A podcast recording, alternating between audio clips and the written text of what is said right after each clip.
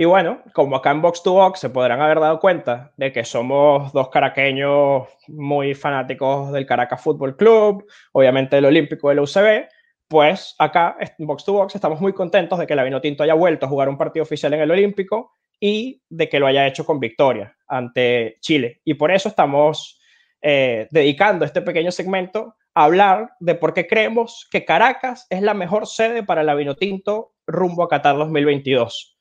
Eddie, eh, si quieres comenzar tú con, tu, con tus argumentos.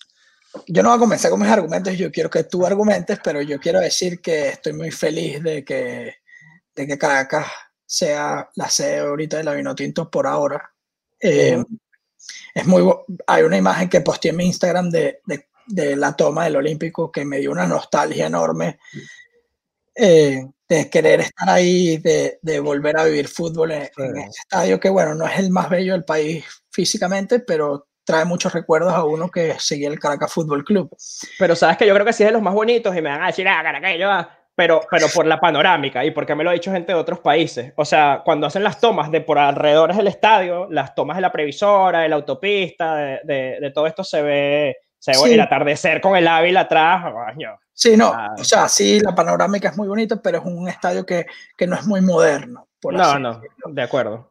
Y... Las sillas son incómodas, vamos a estar claros, son muy chiquitas. Le hicieron esa remodelación, sí, pero en esas no, sillas no se puede sentar casi nadie. El espacio entre las sillas son incómodos. Sí, pero, hay que estar parado. bueno, yo, yo soy de los que pienso que el fútbol se ve parado. Sí. A mí bueno, no me gusta ver el fútbol sentado. Y, lo ves detrás de un arco con una barra, si no lo ves parado, no lo ves. También, pero yo, yo era más de sentarme en el centro, pero igual lo veía parado. O recostado claro. de la baranda.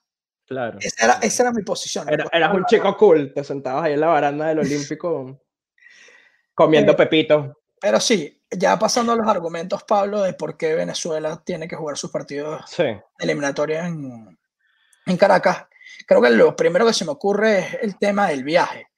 Sí. Eh, todos los viajes internacionales en, en, Venezuela tienen que llegar a Caracas y por lo tanto el tema logístico se hace mucho más fácil si de una vez se hospedan todos en Caracas, se hacen los entrenamientos en Caracas, la concentración en Caracas y se juega el partido en Caracas. Claro. Y, y, más en pandemia que hay menos vuelos todavía. O sea, digamos, lo facilitas a la selección que llegan, entrenan ahí, se quedan en el mismo hotel, tal. A, a, yo creo que limitas todo el tipo de los contagios también. Y es un favor que le haces, un gran favor que le haces a todas las selecciones que van también porque imagínate para Paraguay lo que era eso, cuadrar una logística, no sé, o sea, en el interior. El, sí, o sea, es lejos, que Mérida es otra ciudad grande, pero es bastante lejos eh, de Caracas. En, y, y, lo dicho, Maiquetía es, es, a donde llegan todos los vuelos internacionales. Entonces, por ahí, por el lado logístico, no vemos por qué no tiene que ser eh, otra sede aparte de Caracas.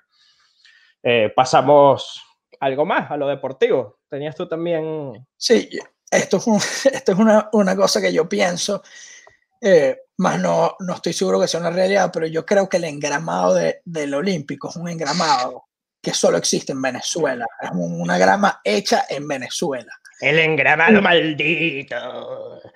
Y, y, el, y el jugador chileno, el jugador paraguayo, no entiende cómo jugar en esta cancha. Tú ves jugadores como Alexander González, como Rómulo Otero, eh, me hubiese encantado ver a Fernando Aristilleta, pues, ¿sabes? La, la, sí. la, que Salo, la, que Salo, falla, que se le levanta y la tira para arriba. Sí, sí, que le pica mal. Justo antes le da un mal pavo. Fernando, Fernando mete esas. Porque, claro. porque esa cancha es su cancha, ¿entiendes? No, claro. Y, y, Fernando además jugó bastante, no es de esos que jugó 10 partidos y se fue al exterior.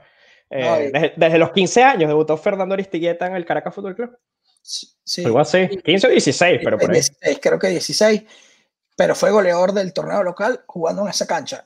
Pero bueno, sí. vamos a, a, hablar más de la cancha. Ojo, sí, ojo. Uh -huh. Una de las, de las cosas que yo veo de la grama que es bastante importante, que lo ves en, el Alexa, en Alexander, es que tener la pelota pegada al pie es muy difícil por los altibajos sí. del campo y que hay que tirar la pelota larga y tú correr detrás de la pelota. O sea, los controles de pelota tienen que ser largos, no, no cortos. Por eso es que Alexander hizo un partidazo, porque eh, entendía cómo jugar en esa cancha. Es impredecible el rebote en esa cancha un poco, así como si fuera una pelota de fútbol americano que, que no sabes bien a dónde va a rebotar.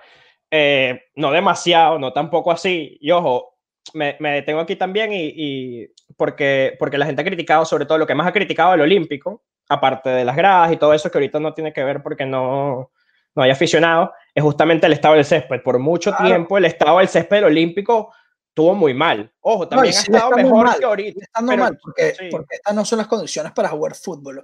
La pelota debería rodar perfecto al, nivel, al nivel en el que están jugando.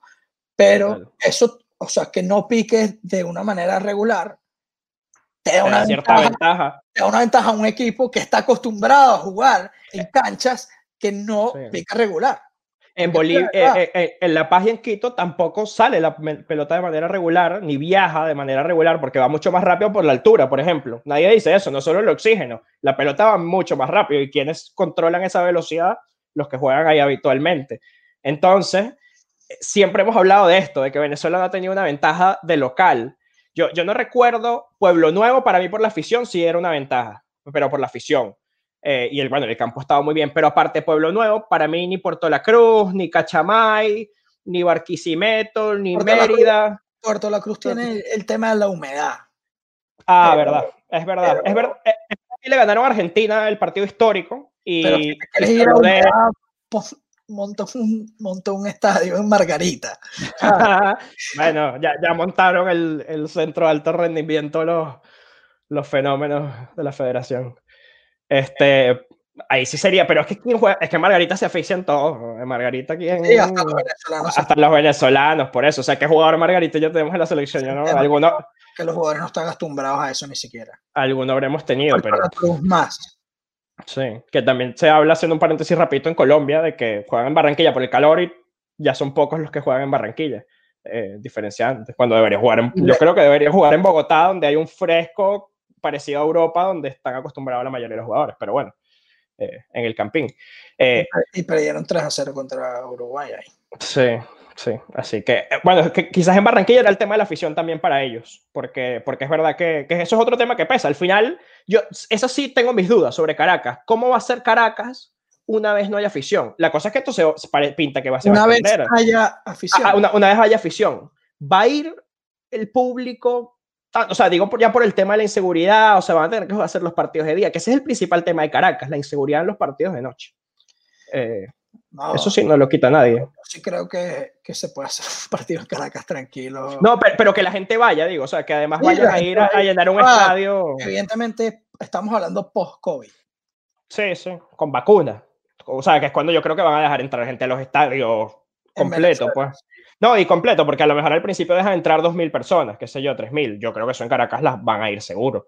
Eh, pero mi pregunta es si van a meter 15.000 personas en un momento, que, que, que, en Mérida sí las meten y en San Cristóbal también. Yo sí creo. O sea, yo sí creo que en Venezuela puede llenar el estadio, sin duda. O sea, la barra de Caracas llegan a, o sea, la barra en sí creo que llegan a ser como 5.000, 6.000 personas. Imagínate. Más toda la gente que se le pega atrás. Que por cierto, buen trabajo, lo quiero destacar, de los demonios rojos. Eh, fueron quienes hicieron todas las pancartas en todas las gradas. Eh, el de vino tinto principal se veía increíble y el otro de Caracas es tu casa también. Ese de Caracas es tu casa está fenomenal. Sí, sí. Pero el otro también, el gigante, me gustó mucho. Quizás no era tan visual, tan bonito, pero era imponente porque veías el vino tinto todo el tiempo, al menos en la transmisión. Eh, es como había una presencia ahí. nada, Caracas. ¿Qué más, qué más podemos decir de la sede? Yo, bueno, nada, para terminar de lo que, se, que sí va a haber afición, yo creo que sí puede haber, pero si la no está muy enchufada, obviamente. O sea, si, si estamos en el último lugar, no sé qué, pero no, no van a ver. Pero si la Vinotinto tiene tres partidos seguidos, si está peleando por el repechaje, yo creo que se va a llenar en cualquier, en cualquier ciudad donde vaya, realmente. Pero sí, bueno, vamos a ver si eso lo vemos en esta eliminatoria, porque quien quita que esta eliminatoria entera no sea prácticamente sin, sin público. eh, creo, la eliminatoria termina en, en el 2021. Sí, a finales. 2022, creo. Creo, que, yo creo que finales el 21, pero. Ya, ya, no sé. ya voy a revisar, porque creo que ayer está revisando y las últimas fechas se juegan en el año del Mundial. Sí, correcto. Se termina en el 2022 la eliminatoria. O sea, que de aquí al 2022 yo espero que el tema del COVID y la vacuna esté. Esperemos. Yo, yo, sé que la vacuna en 2021 seguramente esté en Estados Unidos a mediados, pero como sabemos que en Latinoamérica eso es un tema, suele llegar después.